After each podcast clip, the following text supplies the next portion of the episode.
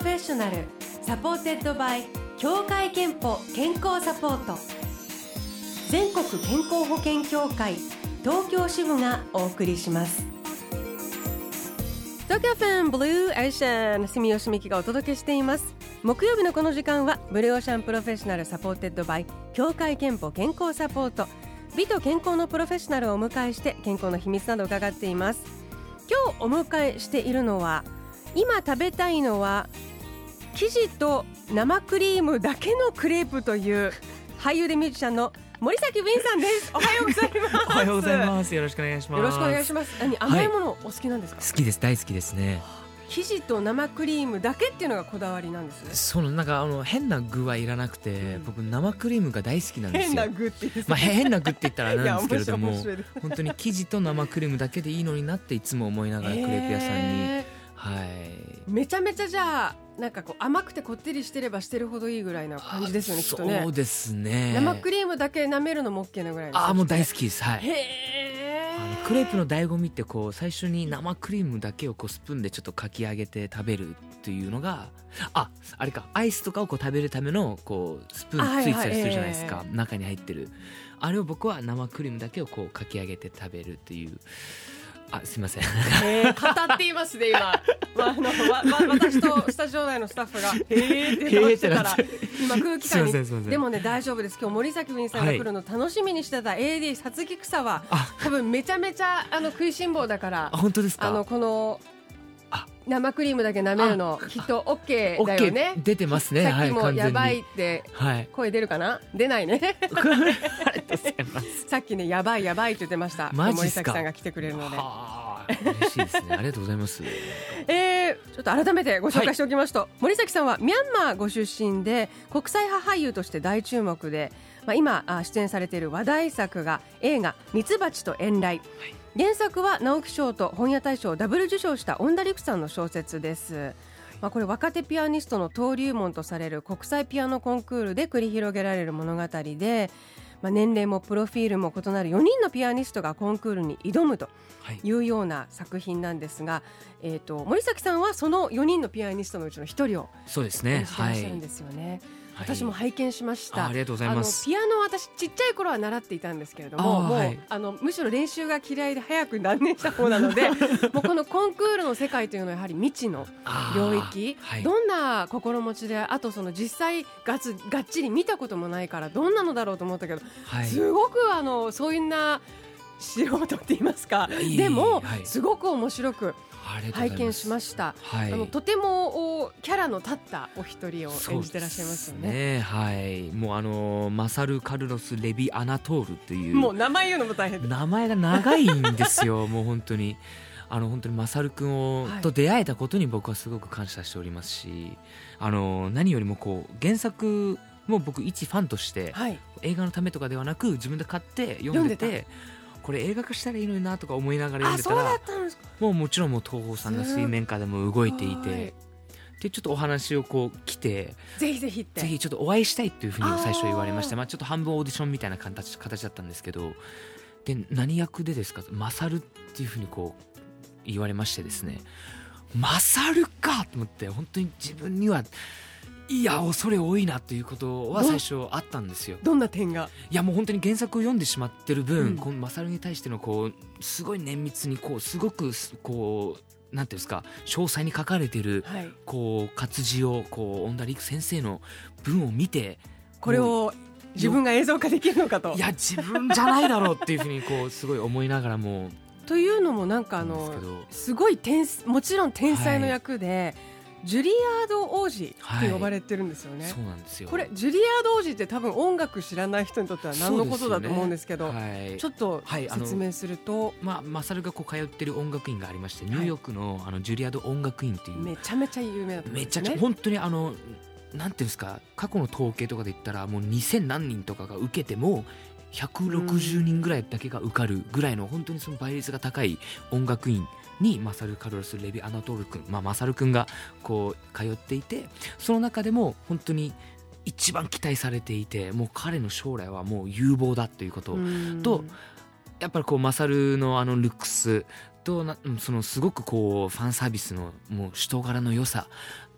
音をこう全部をひっくるめて、まあ、ジュリアード王子というふうにこう周りから呼ばれているっていう将来の期待高き、はい。有望な、はい。有能な、ピアニストという役どころで。であのーそういう天才ってほらちょっとこう、はい。あのーアンタッチャブルっていうかね。共感できないかなと思うけどめちゃめちゃいい人なのよね。そうなんですよ。ね。あのー本当にこれはもう台本にすごく僕感謝し脚本にすごく感謝していてマサルがこう人間らしさがちょっとなんていうんですかね親近感が親近感が湧くって言ってしまったらあれなんですけど、うん。すごくこうああんなに天才で周りからこうすごく期待されてる人でさえもこの努力する場面だったりとか、うん。自分でこう苦悩していて自分の新しい世界を切り開こうとしているマサルがこう垣間見れる脚本にこう監督がしてくれたのですごくそれは感謝していますね。ね。はい、あのもう一人のあのキャラクターはい、あやがいるんですけども、がちっちゃい時から知り合いでね。私が感動したのはねあのちょっと殻に閉じこもっちゃっていろんなことがまあ、はい。あるんですけれどもそのあやにすごい久しぶりに会ったので、はい。あーちゃんって話しかけるんですよね、はい。まさるくんが。そうです。私そういうねあの屈託なく、はい、こう話しかけられるっていうその人間性にもうマサルが大好きになりました。ありがとうございます。そういう才能のぶつかり合いの場面で、はい、あの久しぶり会えて嬉しいってこう人と人のなんていうかご縁とか出会いを喜べる人って素敵だなと思って見たんですけどあともう一つやっぱりもう、はい。これ皆さんすごかったのがピアノの演奏シーン、いやーそうですね。もちろんはい。コンクールですからピアノの演奏シーンが迫力はあのもううんうんあとそのそれぞれがこう違うみたいなことも描かれるんですけれども、はい、まあピアノめちゃめちゃ天才に見えるんですけどありがとうござい弾ます。かれるんですかピアノは？いやひ全然弾かないですね。あの本当に普段音楽もやってるんですけど、ええ。もう本当にちょろっと曲作るときに簡単なコードを押さえるぐらいで、うんうん。まず黒鍵を使ったコード進行がわからないっていうあ！全部発見だけで本当にあの C スケールでずっと弾いてるっていう、はい、だったのが？だったのがまあ1年前に、まあ、1年半前ですかねあこうそんな前からこれ決まったんですね？そうです。あの撮影がちょうどちょうど今の時期で1年前のあそっかそっかそっかそっか。じそれの半年前ぐらいだったのでこうピアノのレッスンが始まった。ゃあ準備半年くらいされて。そうですねはい。どあれ演奏シーンはもちろん、あの本当に弾いていらっしゃる、はい、えープロの、まあ、プロというかピアニストの方とご自身のが混ざってると思うんですけど混ざってこますねはい。れどどんな練習というかどのくらいとそれこそあのまずピアノまあ、クラシックピアノをやるっていうことでこう全然右も左もわからない状態から入ったんですね。だからこうまず先生から、まあ、クラシックピアノまずピアノ教室にすら僕行ったことがなかったので、まあ、そのなんていうんですかこう役に向けて作っていくピアノレッスンとはとあともう一つこう自分でヤマハの音楽教室にちょっと通いまして。え普通に、はい。すごい。あのピアノを一番最初に習うっていうことをまず知りたかったんですね。なんか役のバックボーン。そうか。確かにどんな気持ちでみんな教室に行くのかと。そうなんです。一番最初にこう先生と向き合った時に何をするんだろうと。どんな教材をこうみんなえまあもちろんこうー通ってきてるか。持ってきているのかとかっていうのもこう,、うんうんうん。あこういう気持ちでこう音楽教室って行くんだなというのを知りたくて行きましてそれと併用しながらこう並行しながらこうレッスンを受けていくんですけれども最初はこうもちろんこう楽曲クラシックの曲1曲丸ごと弾くってなったらもう20分以上といというふうにこうなってしまう曲が多いので、まあ、撮影の便宜上こうここからここまでというふうにこうどんどんどんどん撮影に近づくにつれこう具具体的にね。体的にこうこの20秒とか。ここ20秒しっかりガッて弾くよとかもうここ見せ所だからここちゃんと絶対残しに行くよとか。でも一部はだからそこ本当にちゃんとあの速さで。そうです。もうガチでもうその場で弾いて。すごいわー。やっぱり俳優の皆さんすごいですきねめちゃくちゃ緊張するんですよ。もうあの監督がクランクインする前にもう決まって最初の顔合わせの時にもうピアノは本当に弾いてもらう からそのつもりでやってくださいっていうお話をいただいて、はい。一番苦労したのはどういうポイントでしたか？あのーそうですね。で、まあ、もちろんピアノを練習していく上でこうなんですか純粋な苦労はあるんですけれども撮影の当日にまあ撮影の便宜上こうミュートピアノを使うんですね。であのー金子さんがもうマサルとしてこう弾いてくれたピアノの音を聞きながら僕は当て振りをしていくんですけどほど音が出ないピアノで弾いてる音が出ないピアノなんですよ、だから普通のピアノよりもタッチが重いんですよね。うん。えこうミュートしてる分中のこう木のところをちょっと細工して、はい。本当にこう出ないようにしてるんですけどこうそれこそ「春と修羅」の「マサルのカデンツァ」の一番最後のもうオクターブでこうバーってこう弾くところとかは何回も取るので指がもうちょっとこう本当血が出そうな感じ。爪とななんていうんですかね肉が。肉がちょっと剥がれてくるという うわー。のがもうリアルにこう起きながらまあでもねきっと本当のピアニストの皆さんもそういう肉が離れる思いでそうですコンクールにね挑んでらっしゃるでしょうから、はい。まあ、迫真の演技ということですいやあねりがとうございます。他のコンテスタントの皆さんが、あのはい。さっき話に出た綾を演じる松岡真優さんはじめ、はい。松坂桃李さん鈴鹿央士さんという、はい。あの天才そうですね。もうあのなんか無防備で純真な天才ピアニストをもう演じている、はい。名前がもう王子もう王子くんっていうもうなんかこの作に出会うべくしてもう芸能界に入ってきたというぐら新い人の方が。はいもう皆さんそれぞれに素晴らしいピアニストっぷりでした。あとやはりこう天才は天才同士の言葉があるんだなっていうのを私はそうですね。作品を介して思って、これ動物もはい。同じ種類にしか聞こえない超音波とか出し合ってるのいるじゃないですか。そう。ですねはい。あんな感じではい天才ピアニスト同士のはい。会話ってこんな感じなのかもっていうのを、うん。えー私たちにも感じさせてくれるいや作品だなと思います。すっごく良かったのでぜひあのはい。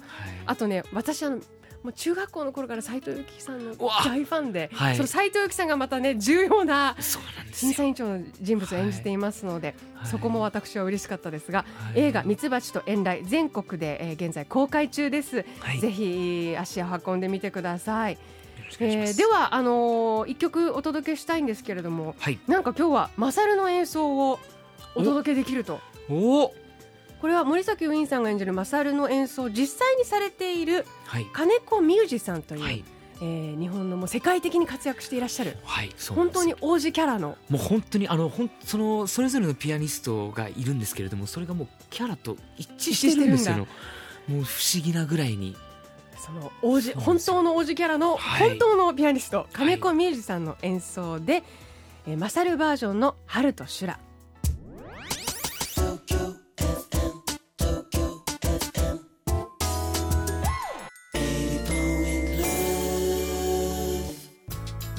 ということで今日はブルーオーシャンプロフェッショナル映画「ミツバチと遠雷」に出演している俳優の森崎ウィンさんをお迎えしています、はい。えーそのキャラクターマサルが演奏する「春と修羅」この後がね。はい。またこの先続いてこの後がそのアドリブのすごいところになっていくんですがはい。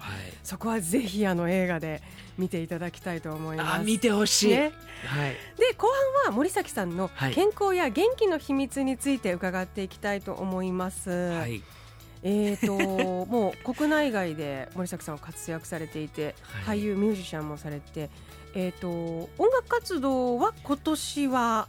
今年は、えっと、12月29日にはい。僕が所属するプリズマックスという、あのダンスボーカルグループの、まあ、ワンマンライブが豊洲ピットにてはい。あります。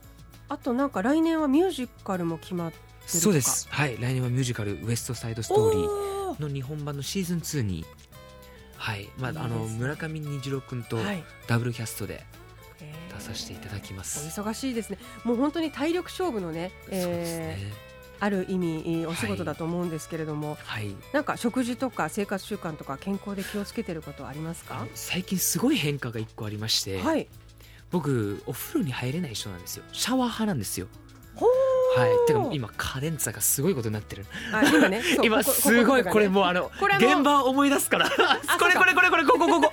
ここでここがもうカンカンカンカン指がカンカンカンっつってもう爪と肉が離れ剥がれました指がやばかったんですよもうああもう本当に思い出したね痛いって思いながらも監督が「いやもう一回行こう!」とかカットもいろんなカットをこう取るんでえー、一瞬あの今思いが一年前にいや思い出しちゃったましたがななんかすごいちょっと今いやいい作に出会えた本当に。まあでもこうういうすいませんそれこそねあのピアニスト演じるのもそういう体力勝負もあるし、まあ、ミミュージカルなんて本当にあの肉体的チャレンジだと思うんですけど、食事とか生活習慣ではい。気をつけていることって何かありますか、そうだあの最近ちょっとお風呂に浸かるようになりましたお疲れるようになったんですそうなんですよ。あのーすごい本当に温泉とかだと暑すぎるんで僕ミャンマー出身なんでミャンマーだとまず浴槽がないんですよね。あのお風呂に。だからこう浸かるっていう習慣がないのでそういう意味ではこう使うことがなかったんですけど最近ちょっと使った方がいいよってこう話を聞いて、うんうん。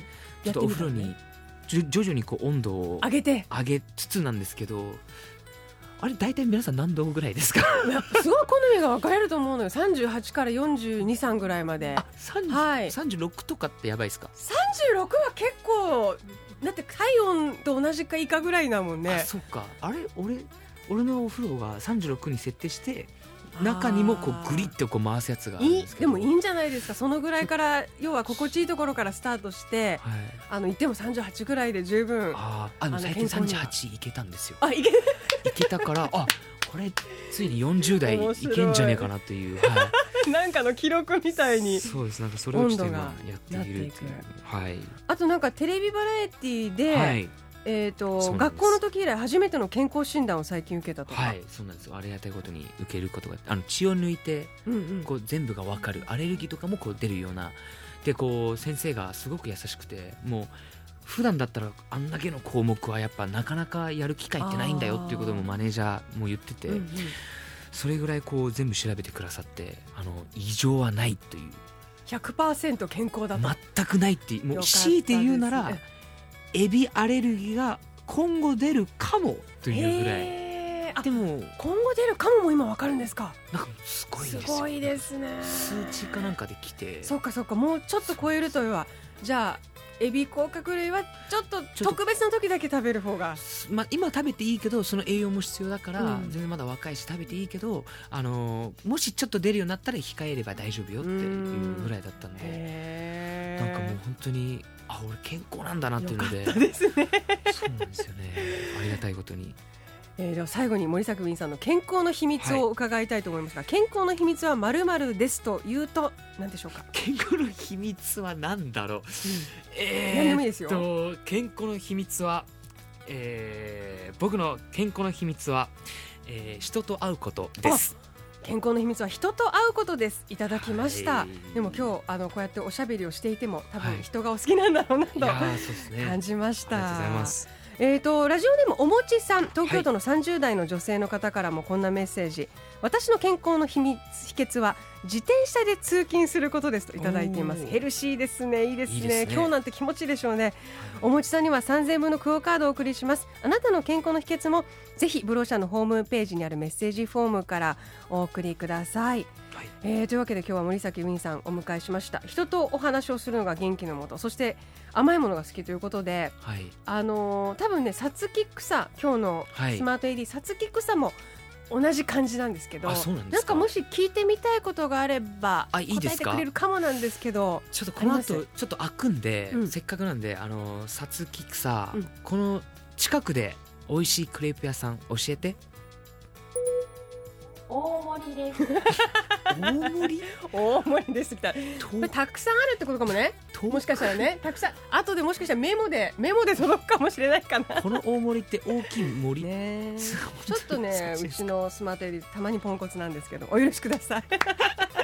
最高ですよ本当に、えーということで森作ウィンさんが出演するはい。映画「ミツバチと遠雷」本当にあの面白かったです。素敵でしたのでぜひあの聞いている方全国公開してますので足を運んでみてください、あとお年末にはライブ。そしてはい。来年にはミュージカルもあるということで、はい。森崎ウィンさんのおいろいろな活動はオフィシャルサイトでもチェックできます。はい。ブローシャンのサイトにもリンクを貼っておきます。今日は森崎ウィンさんお迎えしました。ぜひじゃあこの後、はい。クレープか何か甘いもの楽しんでください、ちょっと食べてきます。ありがとうございました、はいありがとうございました。Tokyo FM, Tokyo FM.